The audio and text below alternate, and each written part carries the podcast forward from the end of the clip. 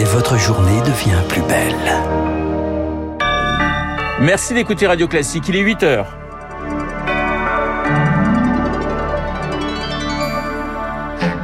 La matinale de Radio Classique Et à la une de ce journal, une plongée accablante dans les EHPAD du groupe Orpea, un livre enquête qui sort demain pointe de graves défaillances. Son titre, Les Fossoyeurs, est publié chez Fayard. Le groupe dénonce des accusations mensongères. Faut-il reporter les épreuves de spécialité du bac? Si oui, quand? Le ministère de l'Éducation consulte actuellement les syndicats et les parents d'élèves. Il doit trancher dans la semaine. Et puis, quand les industriels de la viande s'invitent à l'école, Greenpeace dénonce ce matin l'influence grandissante des lobbies y compris sur nos enfants.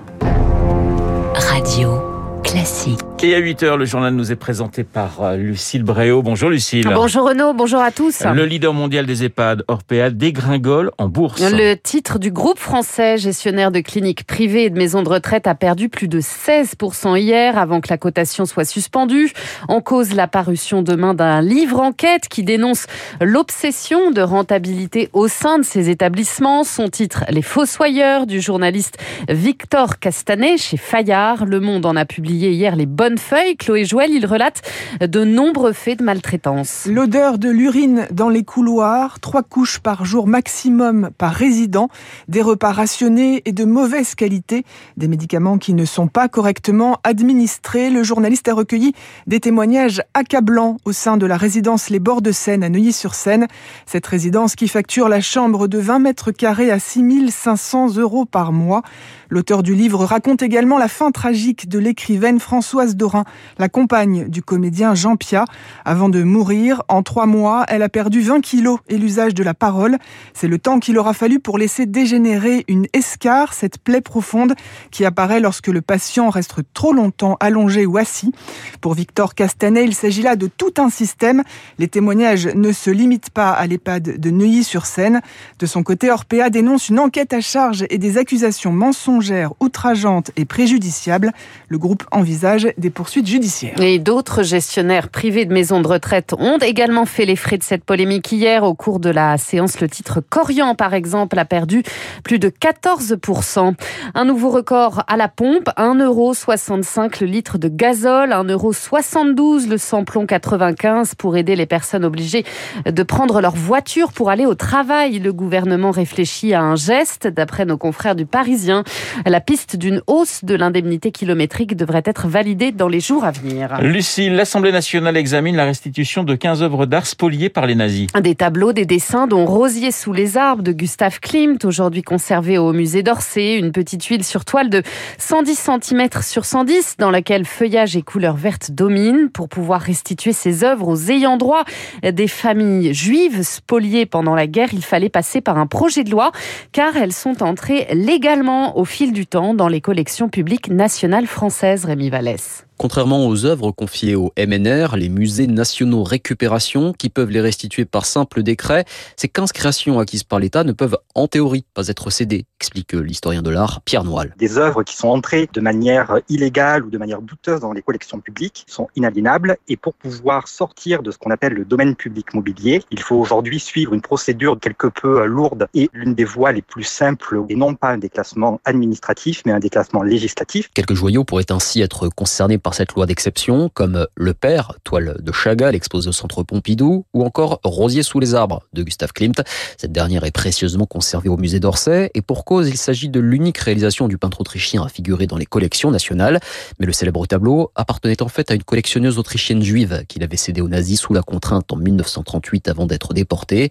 Une spoliation établie après de longues recherches qui devrait être systématique, juge Pierre Moelle. De nombreux musées ont aujourd'hui euh, enclenché le pas de ces démarches. Beaucoup sont encore parfois réticents, mais il s'agit d'avoir une vision la plus claire sur les biens que nous possédons aujourd'hui. Un travail d'introspection mené par exemple au Louvre. Depuis un an, le musée parisien passe en revue ses quelques 14 000 œuvres acquises durant la Seconde Guerre mondiale. Rémi Vallès, le Parlement doit aussi adopter aujourd'hui définitivement le projet de loi sur la protection des enfants. Il prévoit entre autres la fin des sorties sèches de l'aide sociale à l'enfance à 18 ans. Vous écoutez Radio Classique, il est 8h05. Lucille, les épreuves de spécialité du bac sur la sellette. Remplacées l'année dernière par du contrôle continu pour cause de Covid, elles font encore l'objet de débats cette année et pour cause, elles sont prévues du 14 au 16 mars, très prochainement.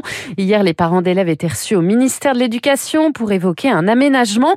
C'est maintenant à Jean-Michel Blanquer de trancher. Alors, quelles sont les pistes sur la table? On voit cela avec Victoire Fort. Ne rien modifier au calendrier, c'est impensable pour l'association de parents d'élèves FCPE. Éric Labastille, secrétaire général. On a un programme, sauf qu'on en a fait un cinquième, un quart, un tiers, la moitié pour les plus chanceux en sachant que cette note, elle est euh, prise en compte dans Parcoursup. Le ministère peut décider de ne pas changer la date, mais d'aménager l'examen. Proposer plusieurs sujets, par exemple, ou ne garder que la meilleure note entre le contrôle continu et l'épreuve sur table. Jean-Rémy Girard du SNAL qui y est farouchement opposé. Pour nous, c'est un non-choix. Et en gros, ça vise juste à augmenter le taux de réussite à l'examen. On l'a tenté l'année dernière en philosophie et les correcteurs euh, de philosophie étaient verts de rage devant le contenu de leur paquet de copies. Attention à ne pas dévaloriser l'épreuve qui compte pour un tiers de la note finale du bac. Les syndicats d'enseignants plaident pour un report à la fin de l'année en juin. Claire Guéville, secrétaire nationale du SNES FSU. Les programmes de spécialité sont extrêmement lourds. On est euh, très clairement dans une course contre la montre. Ça permettrait de finir les programmes. Jean-Michel Blanquer pourrait couper la poire en deux et repousser les épreuves de spécialité au mois de mai.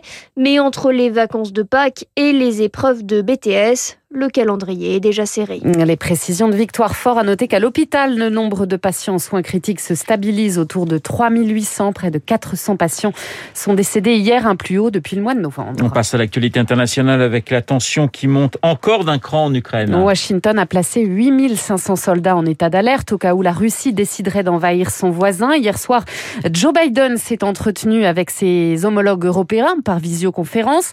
À l'issue, les pays occidentaux ont promis une nouvelle fois des conséquences très lourdes à Moscou en cas d'agression contre l'Ukraine. Emmanuel Macron lui va proposer à Vladimir Poutine un chemin de désescalade dans les jours à venir. Boris Johnson, une nouvelle fois mis en cause selon une chaîne de télévision britannique. Le Premier ministre aurait fêté son anniversaire en présence de 30 personnes lors du premier confinement. C'était en juin 2020, alors que de tels rassemblements étaient proscrits. Et puis quand les lobbies de la viande s'invitent à l'école. C'est ce que dénonce Greenpeace dans un rapport publié ce matin. L'ONG a analysé les stratégies déployées par les industriels auprès des plus jeunes à coup d'animation pédagogique. Baptiste Gabory. Avec par exemple, selon Greenpeace, des visites de fermes organisées par Interbev, l'interprofession du bétail et des viandes, ou la venue de diététiciens ou d'éleveurs dans les classes lors du COS et chargés de campagne agriculture chez Greenpeace. Ils mettent également à disposition sur Internet des outils pédagogiques extrêmement bien faits, très attractifs, ludiques, et donc le corps enseignant fait appel à recours à ce type d'outils. Le problème, selon l'ONG, c'est que les lobbies passent sous silence les élevages industriels et la nécessité de réduire sa consommation de viande. Faux, répond Interbev, que nous avons sollicité qui dit défendre une consommation raisonnée. Quant aux visites, ce n'est pas l'objectif, selon Hervé Lapi, secrétaire général adjoint de la FNSEA. Je vais les inviter chez moi dans le département de la Marne, participer au réseau des fermes ouvertes. C'est à expliquer en fait les fondamentaux. C'est absolument pas euh, un enjeu de vouloir manger pour manger de la viande. C'est absolument pas le cas. 1200 visites à la ferme avaient été organisées via Interbev en 2018 selon Greenpeace. Baptiste Gaboré, votre chronique à retrouver évidemment en longueur comme tous les jours. 3 minutes pour la planète sur radioclassique.fr et en podcast. Et puis Raphaël Nadal à la peine face au Canadien Denis Chapovalov en quart de finale de l'Open d'Australie. L'Espagnol embarqué dans un cinquième set après avoir mené deux manches à zéro. Score à l'instant 2-0 pour l'Espagnol dans ce cinquième set. 2-0 Il vient de faire le break. Merci Lucille. On vous retrouve à 9h pour un prochain point d'actualité. Il est 8h09 sur Radio Classique. Dans un instant, l'édito politique de Guillaume Tabar et puis mon invité, un sondeur, Frédéric Michaud, qui publie Le Sacre de l'opinion, une histoire de la présidentielle et des sondages, juste après